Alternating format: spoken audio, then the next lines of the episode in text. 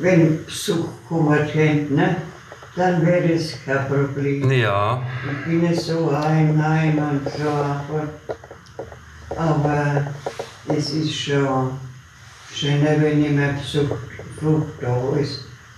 Da liebt man eigentlich bloß, wenn man, wenn man, wenn man, wenn Besuch da ist, da liebt man. Ja, sagte uns Martha Bierlein vor gut einem Monat. Doch bis heute gilt für sie und viele andere nach wie vor, Corona macht einsam. Zwar liegt die Impfrate in Alten- und Pflegeheimen vielerorts mittlerweile bei fast 100 Prozent, doch nach wie vor gelten die strengen Besucherregeln. Das schlägt nicht nur auf die Stimmung, sondern dauerhaft aufs Gemüt.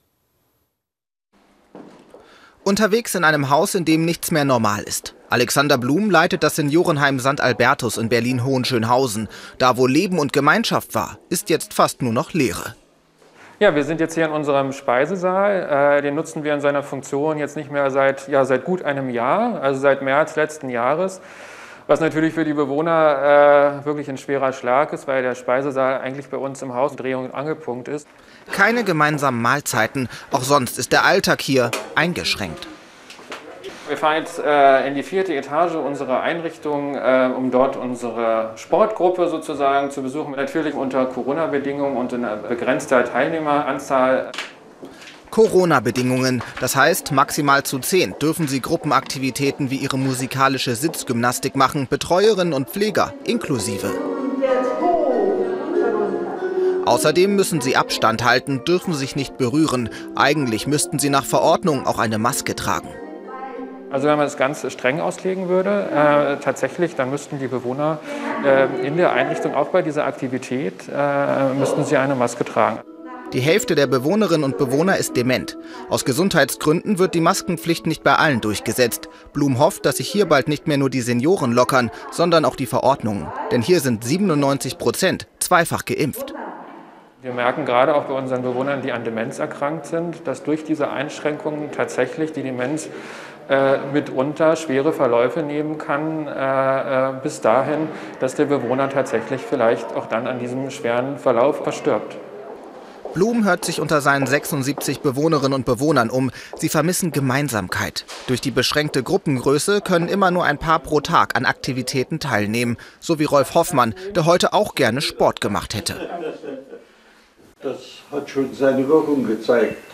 Wenn man also einen Monat oder länger das aussetzt, dann ist das eine Sache, die ich auch in allen äh, Gliedern äh, also finde.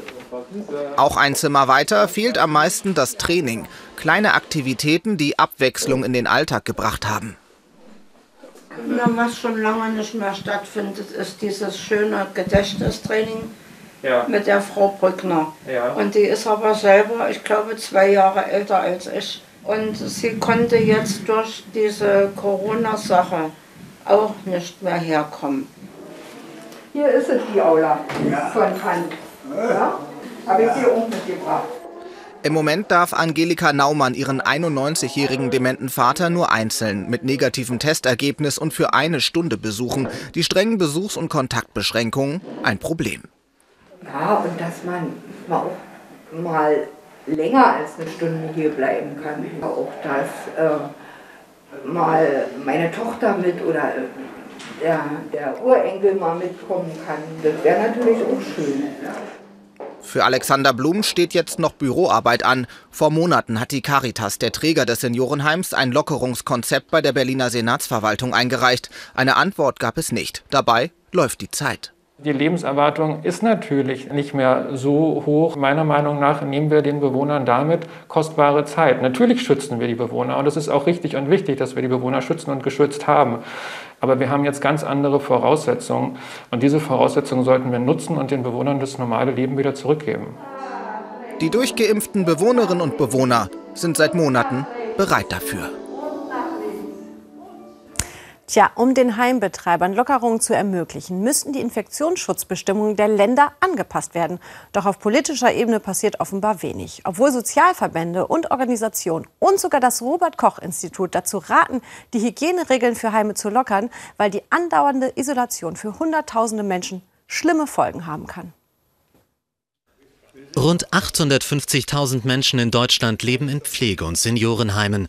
Doch obwohl in vielen Einrichtungen bereits zwischen 80 und 100 Prozent der Bewohner geimpft sind, bleiben Hunderttausende alte Menschen isoliert. Die Folgen Vereinsamung, Depressionen und eine Verschlechterung von Demenz. Die Rufe nach Lockerungen werden deshalb immer lauter. Der Deutsche Ethikrat, die Stiftung Patientenschutz, die Gesundheitsministerkonferenz, die Caritas und selbst das Robert Koch Institut fordern, nach der Zweitimpfung der Bewohner müssten die strengen Kontakt- und Hygienebeschränkungen in den Heimen gelockert werden. Es fehle inzwischen die Grundlage, die Besuchs- und Freiheitsrechte weiter so stark einzuschränken. Viele Heime wollen lockern, dürfen aber nicht, denn dafür müssten die Länder ihre Infektionsschutzverordnungen verändern. Getan haben das bis jetzt nur Nordrhein-Westfalen, Baden-Württemberg und Bayern. Die anderen Bundesländer zögern, warten ab. Die Frage ist, wie lange noch? Ja, wie lange noch? Das wollten wir hier in Berlin gerne mit den Verantwortlichen der Gesundheitsbehörde der Hauptstadt besprechen. Doch leider hatte niemand Zeit für ein Interview dazu. Lediglich diese Stellungnahme der Berliner Senatsverwaltung für Gesundheit haben wir bekommen.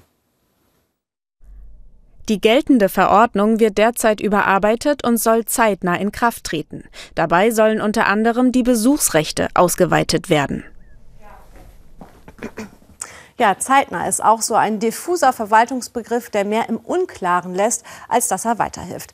Wir sagen jedenfalls, wir werden zeitnah und das heißt bei uns ab sofort dranbleiben, denn jeder weitere Tag in Isolation ist für die Menschen in Heimen ein verlorener Tag.